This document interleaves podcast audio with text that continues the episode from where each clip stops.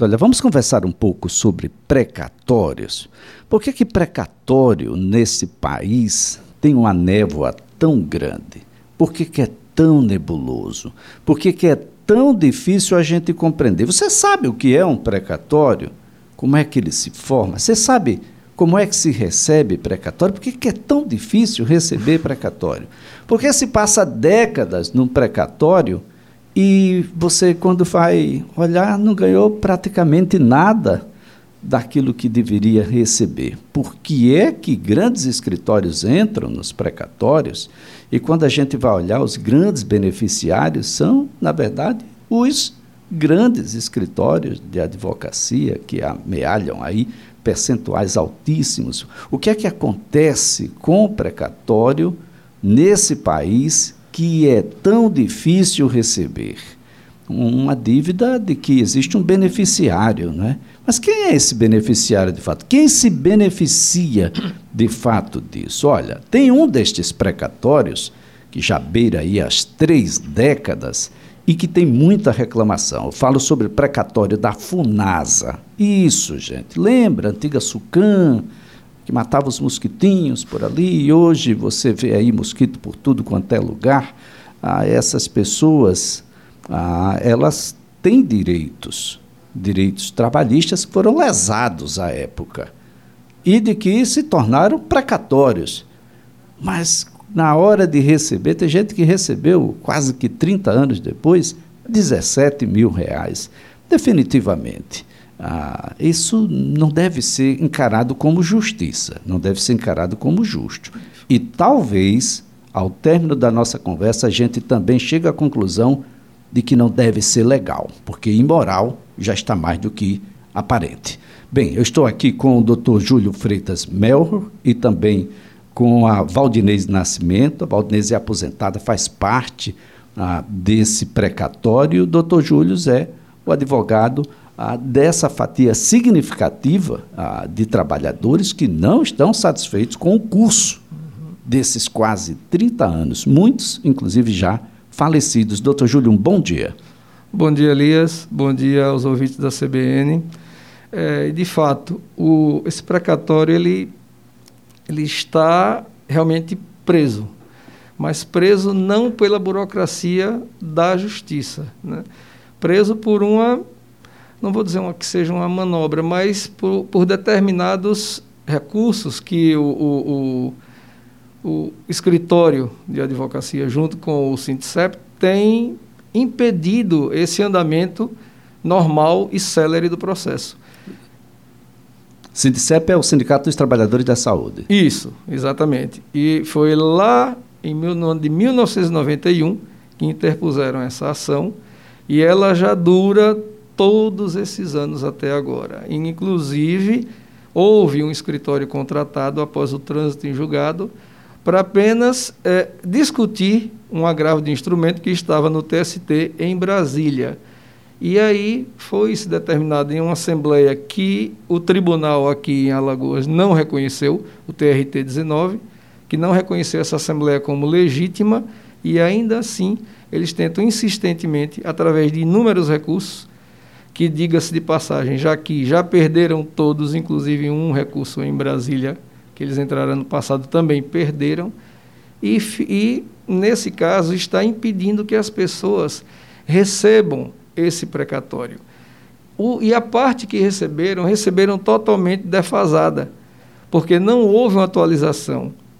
Esse precatório foi formado em 2004 e neste pagamento desse precatório não houve atualização. Houve uma pequena, um pequeno reajuste, mas só questão mesmo de, de, de, de índice. Então, doutor Júlio, nós temos alguns pontos aí que são ah, bastante relevantes. Primeiro que há um trânsito em julgado. Houve uma decisão ah, onde não cabe mais uhum. recurso, é isso que a gente deve entender? Exatamente. Houve... E mesmo assim, depois do trânsito em julgado, o sindicato que, em tese, defende os trabalhadores, contratou um novo escritório, um outro escritório.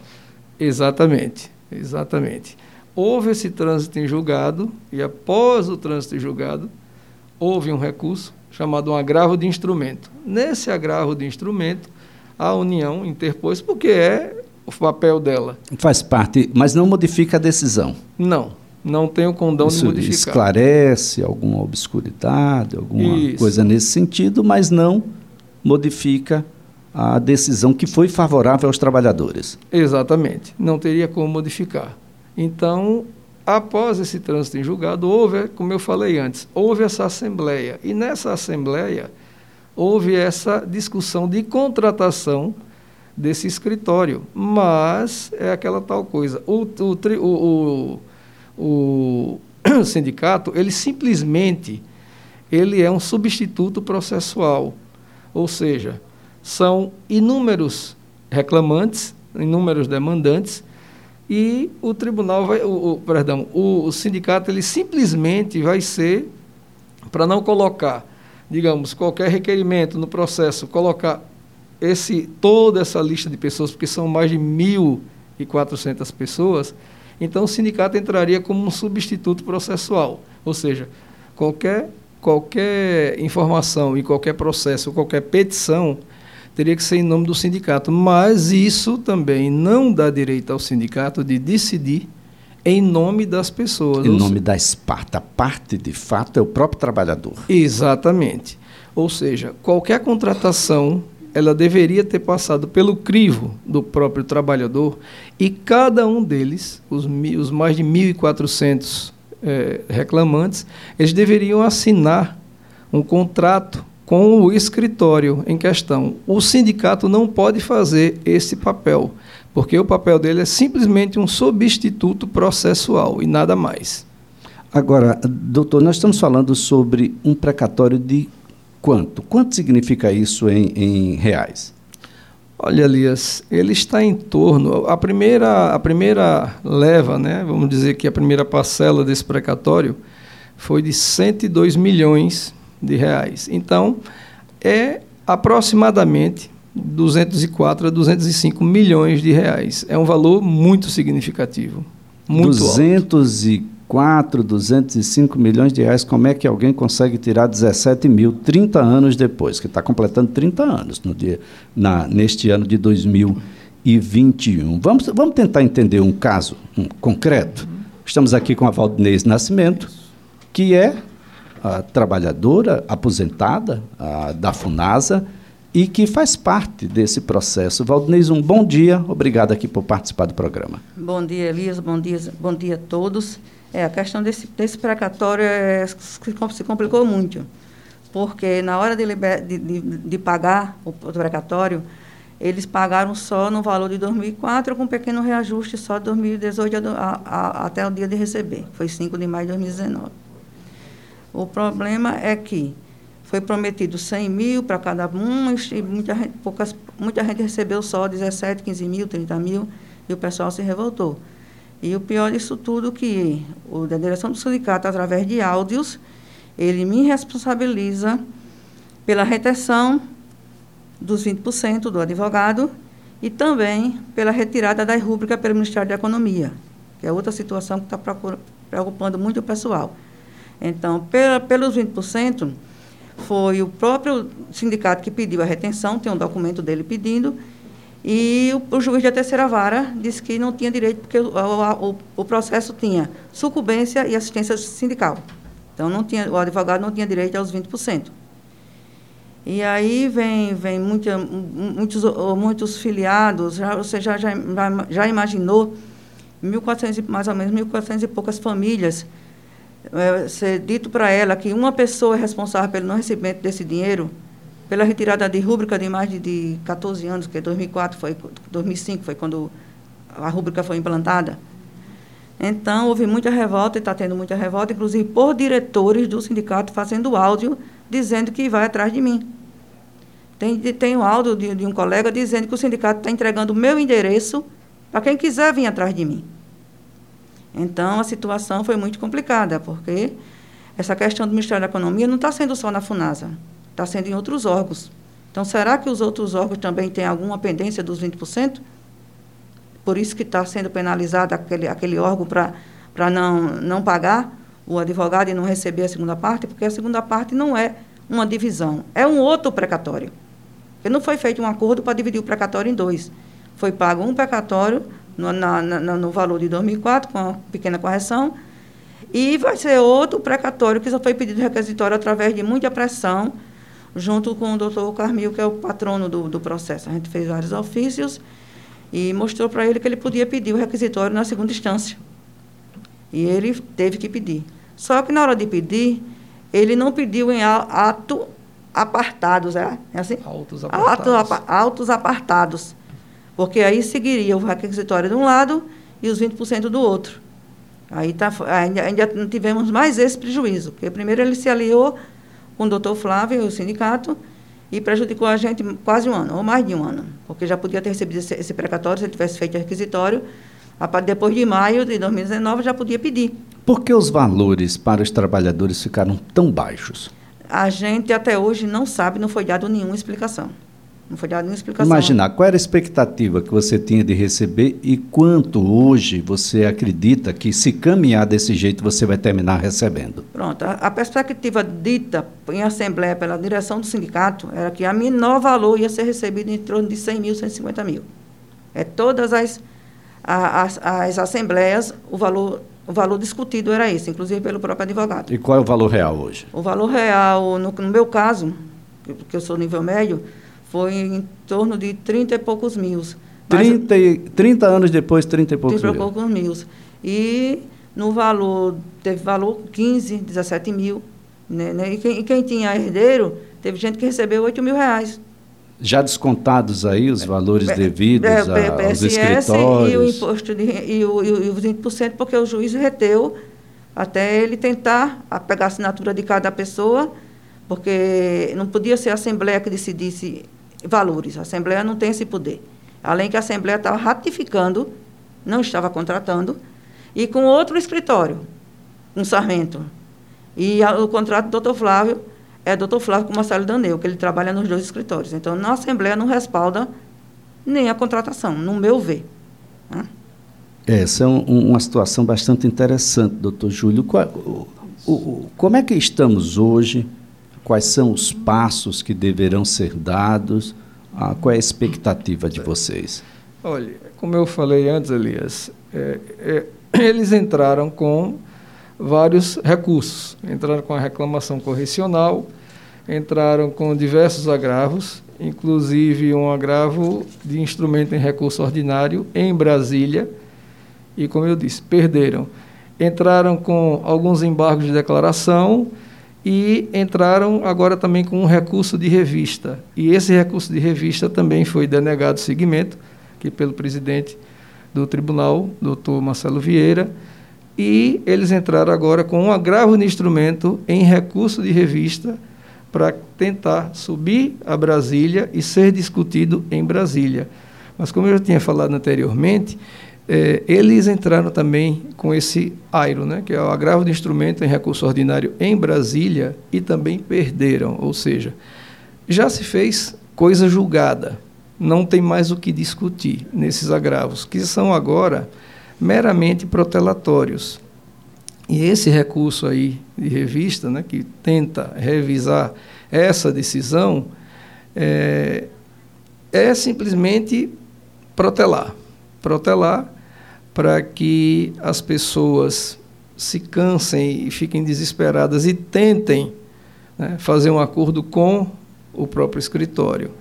E eu entrarei agora com as contrarrazões, certo? Desse agravo de instrumento em recurso de revista, para tentar mais uma vez demonstrar que o sindicato está indo na contramão da situação.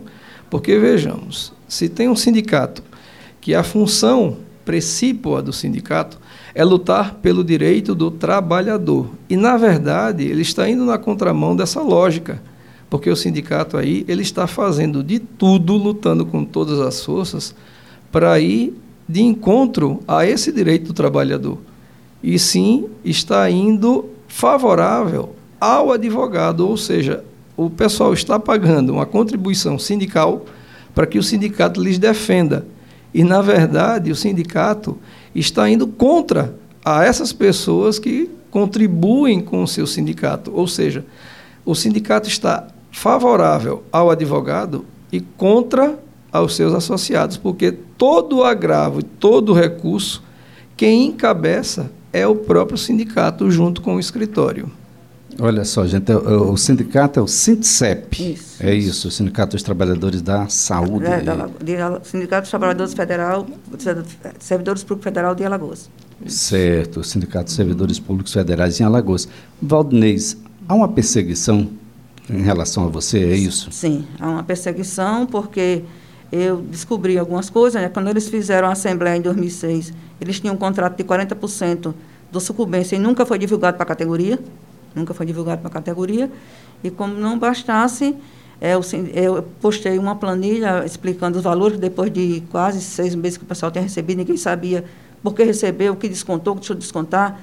Aí eu postei uma, a planilha, foi a segunda pessoa a postar, e outras pessoas postaram também. Depois que eu postei, eu consegui ajudar muita gente, estava com CPF errado, conta errada, eu, eu mesmo fui no tribunal e fiz os, os consertos, os reajustes, e eles botaram uma, uma, nota nas redes sociais dizendo que ia me punir pelo, pelo grave é, crime que eu cometi. O processo é público, tá? É, não tem crime nenhum, mas aí é, começaram a aparecer é, ações contra mim. Já estava tá em, em, torno de 40 e poucas ações, que teve pessoa que não se conformou e já botou em dois juizados. Botou em Delmiro Gouveia, botou aqui no décimo juizado. Não se conformou. E, e e as audiências estão sendo só em cima de mim. Graças a Deus está sendo as que têm sentenças vitoriosas, porque realmente eu não cometi crime nenhum. E esse negócio tirou meu sossego, eu estou com um psiquiatra, com um psicólogo. Mais de 40 ações contra você contra... porque você publicou um documento que é público. Que é público, isso, que é público. E aí, com isso, eu tenho Mas mais de 40 ações? Mais de 40 advogados? Não, um único advogado. Um único advogado. Um advogado com vários municípios. Delmiro Gouveia, Santana do Ipanema. O único advogado, advogado, entrou com várias ações contra você é. em vários municípios. Em vários municípios, várias comarcas. Atenção à OAB, né? Já, já, já representei, já fui apresentação da OAB, já fui no Ministério Público do Trabalho, já fui no Ministério Público Estadual por ameaça, no Ministério Público do, do Estadual, a audiência estava marcada para o dia 5 de outubro, se eu não estou enganado, do ano passado, e na semana da audiência foi cancelada. Ou seja, o mesmo pedido em várias comarcas diferentes ah, sobre a, a parte ré, a mesma? A mesma. A mesma. Ah, com o mesmo advogado? Estranho, não é, gente? Porque a gente já tem mais processos do que o próprio tribunal gostaria. E você ter mais de 40 processos discutindo a mesma coisa, o mesmo pedido, sobre a mesma uhum. parte ré, doutor Júlio, isso definitivamente não é comum. É Para usar um termo bem simplório. É, é, totalmente incomum. Na verdade, eles alegam que houve um, um prejuízo muito grande e que essas pessoas estão sofrendo perseguições, estão sofrendo ameaças, porque essa planilha, essa tabela dessas pessoas que receberam esses valores de precatório foi divulgada. Mas, na verdade, o, do, o, documento ele foi retirado do processo que hoje tramita na terceira vara do trabalho aqui de Maceió e o processo não se encontra em, em segredo de justiça. Então, essa questão de documentos sigilosos não existe. Os documentos não são sigilosos. O documento está no processo.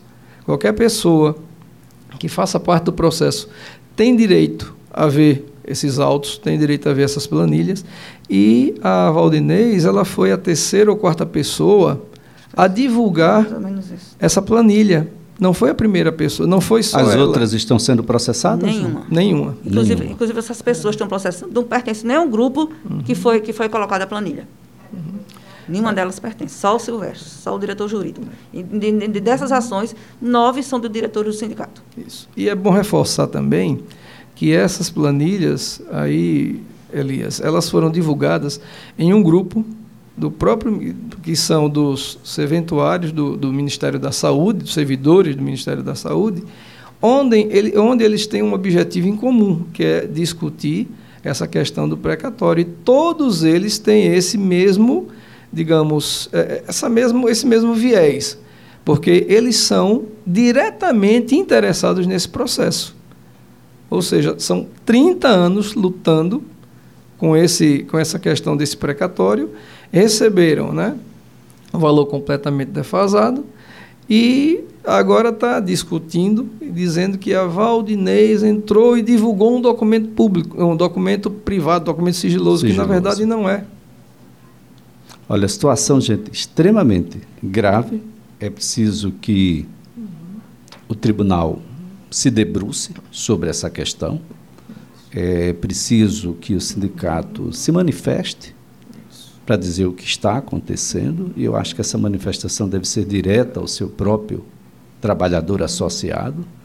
Ah, os precatórios no Brasil, principalmente os mais antigos, eles têm muito dessa situação, mas é, definitivamente não é razoável, pelo menos a compreensão fica restrita. Quando a gente imagina que um processo que já transitou em julgado precisa de um novo escritório para oferir 20% ah, do todo, nós estamos falando de algo em torno de 200 milhões de reais, 20% vai para 40 milhões de reais. Imagine qual é o significado para esses mais de 1.400 servidores de, da retirada de uma fatia de 40 milhões de reais. É claro que isso, no final, vai justificar alguém receber 8 mil, 17 mil, uhum. 20 mil reais de algo que tramitou durante 30 anos. Definitivamente, a gente precisa de um pouco mais de explicações.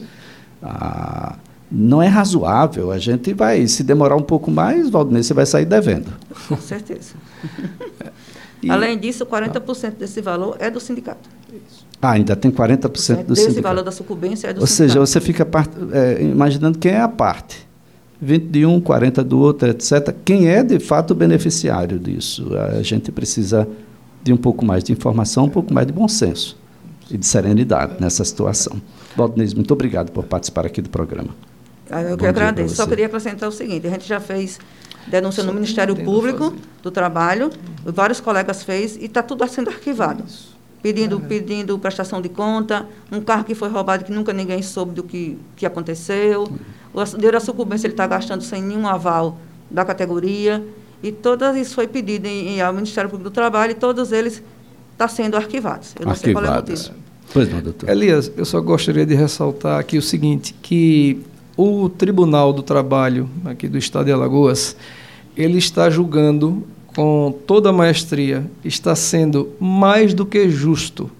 Então, eu devo ressaltar isso aqui, porque os desembargadores, quando eles se debruçaram sobre o processo, eles estão verificando que realmente há esse, esse grande embate do sindicato com, as, com os servidores. Então, assim, eles estão julgando com a consciência, com todo o direito, certo? E graças a Deus nós temos tido os resultados favoráveis à nossa à, à, categoria. E muito bem, bem comandado hoje por alguém que conhece os três lados da mesma moeda, porque foi juiz classista, foi advogado Exatamente. trabalhista e hoje na presidência do tribunal o desembargador Marcelo Vieira. Exatamente. Agradecendo aqui a Valdinês Nascimento e o doutor Júlio Freitas Melro, que é advogado. Também. Muito obrigado, muito mesmo e que vocês mesmo. consigam a ah, fazer com que os trabalhadores a, ah, ganhem aquilo que é de direito dos próprios trabalhadores.